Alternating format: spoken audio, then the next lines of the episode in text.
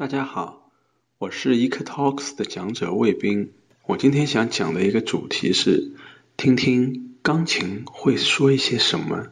讲到钢琴，你首先会想到什么呢？或许是现在的考级热，又或许是一张唱片，也有可能是你喜欢的某一位钢琴演奏家。那么我首先想到的呢，是我自己收集的各类钢琴的邮票和唱片们。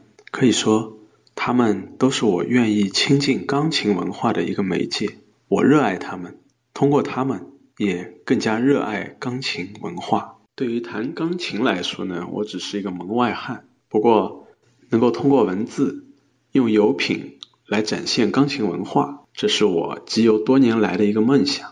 这次终于美梦成真了。十年前，我开始收集外国邮票，当时。刚刚开始收集外国邮票，只是因为它们花花绿绿的，非常好看。时间长了以后呢，觉得那么多邮票收集不了，收集不完的。那么我选择了一个专题，这就是我一直喜欢的音乐。我喜欢听音乐，从流行音乐到古典音乐，只要我觉得好听的都可以。那么开始收集邮票了，也是这样，只要是和音乐有关的，我都愿意去收集。时间长了。慢慢慢慢的觉得音乐专题的邮票很多都是古典音乐，那么有什么目录可以查找的呢？这个时候呢，很高兴买到了一本北京的李静珠老师写的书，里边有介绍很多的音乐专题的邮票。最开始的那些年，我就是拿这些书作为我的导引。慢慢的从网络上、市场上收集了很多的邮票，到目前为止呢，可能已经有了一千多枚音乐专题的邮票，还有一千多个纪念分、首日分，数百个纪念邮戳，还有好几百张的明信片。这么多的音乐邮品对我来说，真是一笔很好的财富，并不是说它们有多么的值钱，其实里边珍含的稀有的东西很少很少。这笔财富对我来说，主要是在音乐上，在我的人生生活中，他们给了我很多的乐趣。一直说集邮增智，能够带你走向一个更广阔的视野下面的一个世界。那么音乐类的邮票其实也是这样。我学习音乐史，其实没看很多的书，倒是在每张邮票上学到了很多。比如说，一九八五年世界音乐年。当时特克斯与凯克斯群岛，这是一个很小的一个岛，他们发行了一枚小型章，是巴赫家族的一个族谱。这张小型章从现在的眼光看来呢，其实是一张商业性很足的一张邮票，但是呢，它里面的信息确实教给了我很多知识。第一次从这张小型章上知道了，哦，巴赫，我们经常提到的巴赫，他其实这是巴赫家族中最为有名的一位。也是在这个族谱小型章上面看到了他的两个儿子，也就是汉堡巴赫和伦敦巴赫，英国巴赫这两位呢也是非常有名。而在这张族谱的小型章上面，他们三位也只是占据了巴赫家族的一小块地方。因此，通过这张小型章，我才知道哦，原来巴赫家族真的那么厉害。另外呢，又比如说。也有一枚小型章，上面呢是贝多芬。贝多芬的形象大家都知道，一脸的庄严，他的发型也是很有特点。那枚小型章上面呢，用凹凸的雕刻版的技术印制了他的交响曲的曲谱。第一次买到这张小型章的时候，我的心情非常激动，觉得啊，这张小型章实在是太美了。那么也就是在很多的邮票上面，渐渐的看到。有一些曲谱是跟钢琴曲有关的，有一些甚至就是一段钢琴的键盘，或者是某一位作曲家、演奏家正在弹奏钢琴。最初呢，也没有想到要专门的去收集钢琴类的一些邮票，只是在收集这个音乐专题的邮票过程当中，渐渐的呢，觉得还是不是能够进一步的缩小一些专题，于是呢，我把眼光投向了钢琴。从很多细节的地方，带着发现美好的眼光去寻找钢琴，往往就会在不经意当中发现钢琴的一个漂亮的身影。我通过油品里的很多信息，在品味着钢琴。比如说，讲到世界上的第一台钢琴，也就是克里斯托弗里的发明的第一个钢琴，当时想，既然是第一，没有道理在整个世界上的油品当中没有它的身影。但是确实是找了很久。克里斯托弗里这位人物，从目前来说，其实他并不是很有名。相比后世的很多的钢琴作曲家、钢琴演奏家、钢琴理论家，克里斯托弗里这个名字其实是让大家有点陌生的。在我差不多要放弃寻找的信心的时候，到有一次忽然之间在网上看到了一枚邮票，其中画了一个钢琴，上面有个人的头像。一开始我以为是某一位作曲家，但是好像又不是。这张小权章是尼维斯岛为了纪念千禧年专门发行的，其实也是一张商业性比较强的一枚邮票。它反映的是一七零零年到一七五零年这个五十年之间世界上发生的一些重大的一些事件，其中有政治、有科学，也有文化，也有音乐。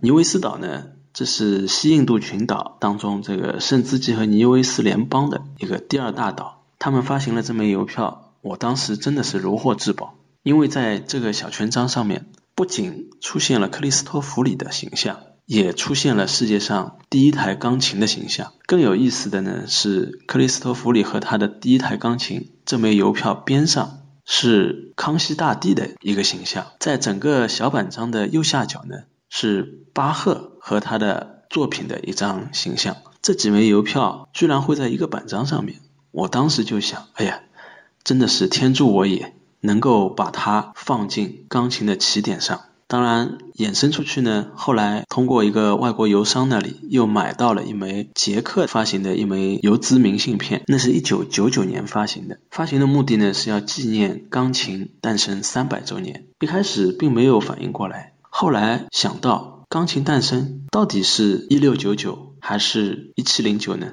查了一些文字的资料之后呢，确实了解到就是有两种不同的说法。这个知识点其实如果没有尼维斯的这枚邮票，如果没有杰克的这张邮资明信片，我想我应该还不会想到这个问题。所以说，正是邮票、明信片让我更加深入的去了解钢琴，去品味钢琴文化。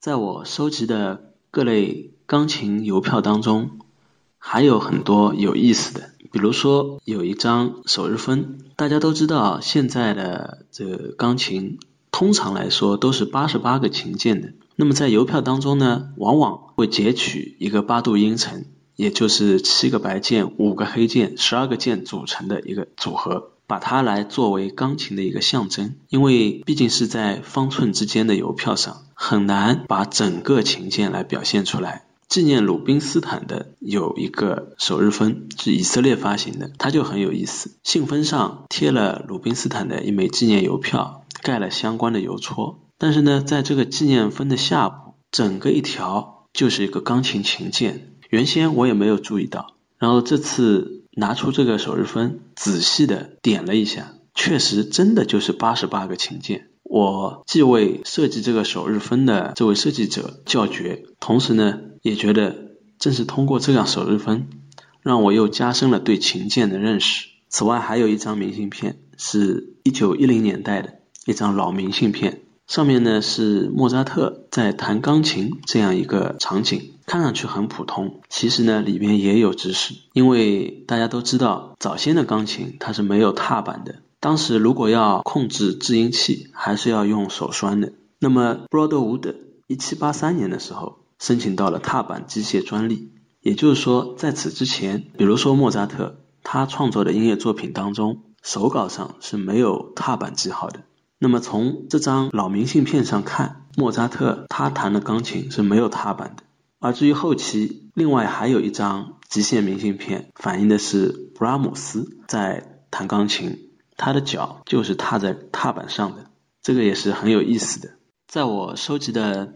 好几百张明信片里面呢，也能够欣赏钢琴。比如说有一些 romantic 的老明信片，这些法国的老明信片，往往呢是一对男女在恋爱当中，但是它的背景呢，有些是树、草坪，室内反而有很多呢就是钢琴。可见啊，钢琴就是浪漫爱情的一个标配。法国明信片就是非常浪漫，有一枚法国的明信片是肖邦。肖邦的形象在这张明信片上很美，而且呢，它不光是一个人物的形象，下面的字仔细的看下去呢，可以看到它里边呢注明了肖邦的成就在圆舞曲、夜曲、前奏曲、幻想曲等等多个领域。那么，在联想到肖邦的明信片呢，也有一个很有意思的经历。当时交了一个波兰的一个网友，跟他互换明信片。波兰的网友听说我很喜欢音乐，一下子寄了十多张肖邦的黑白明信片给我，其中有一些是非常好看的。有一张反映了肖邦童年时坐在一个高脚凳上面，为有小伙伴们演奏钢琴的场景，这个是我最喜欢的。当然，说到明信片呢。也有一些是艺术类的明信片，比如说印象派画家雷诺阿，他有一个很有名的一幅画，就是坐在钢琴前弹奏的女子。像这些油画的明信片本身就是很美，上面的钢琴当然也是非常漂亮。还有一枚明信片也是相当有意思，一个小孩子很矮很小的一个小孩子，他踮起脚来想要摸比较高的那个琴键，旁边呢配了一段话。意思是从这里开始。那么，我想在这样一些明信片里面，可以看到钢琴的一些文化。钢琴在我们世俗生活中，在我们的艺术表现当中，都占据了很好的很多的位置。下面呢，说一下关于钢琴文化。集邮不能什么邮票都收。那么，有了一个专题的方向以后，比如说钢琴，收集来很多的钢琴邮票、纪念封、邮戳等等。那么，下一步。应该用怎样的一个思路来串起这些油品呢？这就是制作专题邮集的一个拓展性。那么，我想用制作专题邮集的这样一个思路来讲钢琴文化，本身就是一个很有趣的一个探索和尝试。看上去好像很有点跨界的味道。其实呢，我觉得不管是钢琴音乐还是集邮收藏，都是一种文化，都具有很强的、很美妙的艺术性。无论是视觉还是听觉，说到底还是可以相通的。我们古人说的通感，也就是这个意思。那么，还是说回钢琴，在钢琴的诞生与发展的历史当中，我感觉有一条很重要，就是钢琴的发展与音乐的需求和技术的可能密不可分。在这里呢，印象特别深的一个故事是德国的希伯尔曼，他呢看到了。第一台钢琴的这个设计手稿，这个图样，然后呢，他拿了这个图样，加上了自己的一些设计方面的一些想法，然后呢，制作出了他的钢琴。那么钢琴到底好不好呢？还是要名家来品评。当时他就请到了著名的巴赫，巴赫试弹了希伯尔曼的钢琴以后呢，给出了一个评语，觉得非常美妙。很好，只是说触键呢太重了，对他的高音呢也提出了一些意见。正是因为作曲家、演奏家他们对于音乐的一种需求，反过来促使像希伯尔曼这样一些钢琴制造者，他们来不断的完善钢琴本身。反过来呢，又使作曲家、演奏家更加的喜爱钢琴，在钢琴上创作出更多的不朽的作品。呃，还要讲到一个李斯特的故事。李斯特很有名的一段故事，就是说他力量很大，弹钢琴的时候把这个钢琴骨架整个弹散了。现在听起来很夸张，这个李斯特这个手指武功很高，能够把钢琴都弹散。但是其实呢，当年的钢琴跟现在的钢琴完全不同，钢琴的骨架还是比较嫩的。那么也正是因为李斯特的这个功夫，也促使钢琴的外框用铸铁的，然后逐步的发展到我们现在这样子的，已经加固到这个程度。当然，现在要弹散一个钢琴，这个有点匪夷所思了。钢琴作品是丰富多彩的，那么它与很多方面都相关，比如说钢琴硬件的发展、作曲家的表现、演奏者的二次创作，都能影响到我们钢琴作品。比如说讲这个钢琴硬件的发展。刚刚也提到了，从手控制音器到踏板，然后呢，还有自动钢琴。自动钢琴的诞生以及它的逐渐的衰亡，是一件很有意思的事情。另外呢，还有关于作曲家的表现。作曲家在创作钢琴作品的时候，其实心境不同，他的历史阶段不同，都会影响到钢琴作品的风格。比较显著的，比如说贝多芬，贝多芬二十六岁听力就下降了。到一八一九年后，完全听不到声音了，几乎已经完全听不到。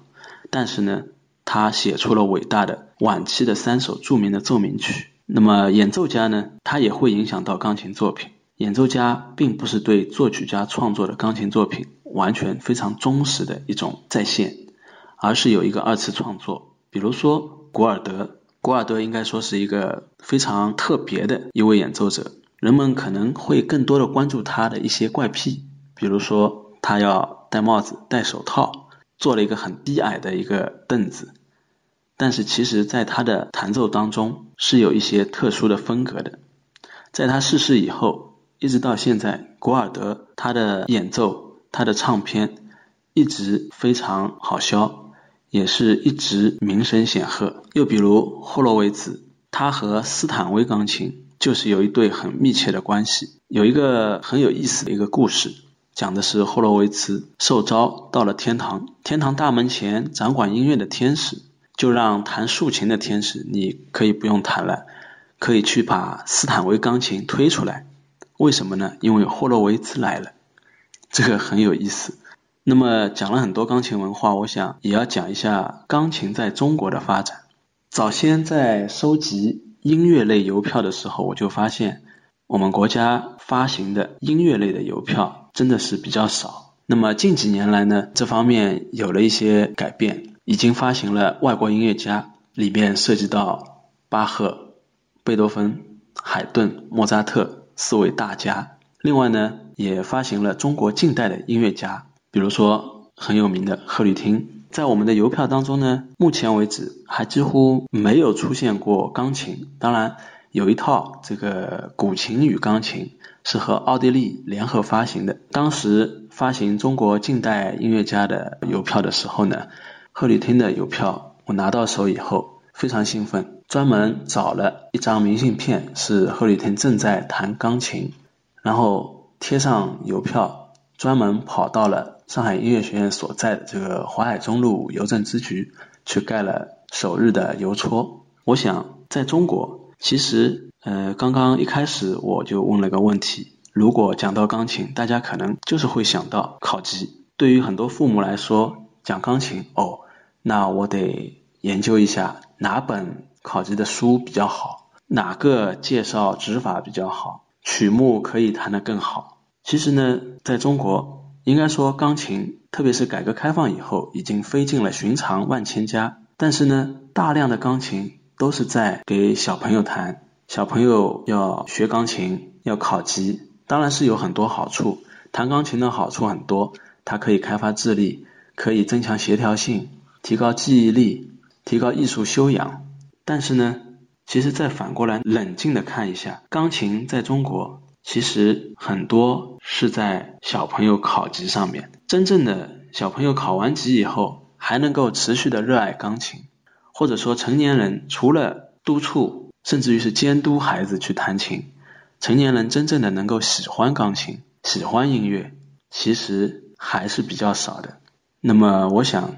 从内心去亲近钢琴，亲近美妙的音乐，可以有多种的途径，但是肯定不是怀着压力山大的心绪去考级。很希望我对钢琴的一些收藏，对钢琴文化的一些感悟，能够通过《钢琴物语》成为你爱上钢琴的一个小小的影子。希望你也能爱上钢琴，爱上美好的音乐。谢谢。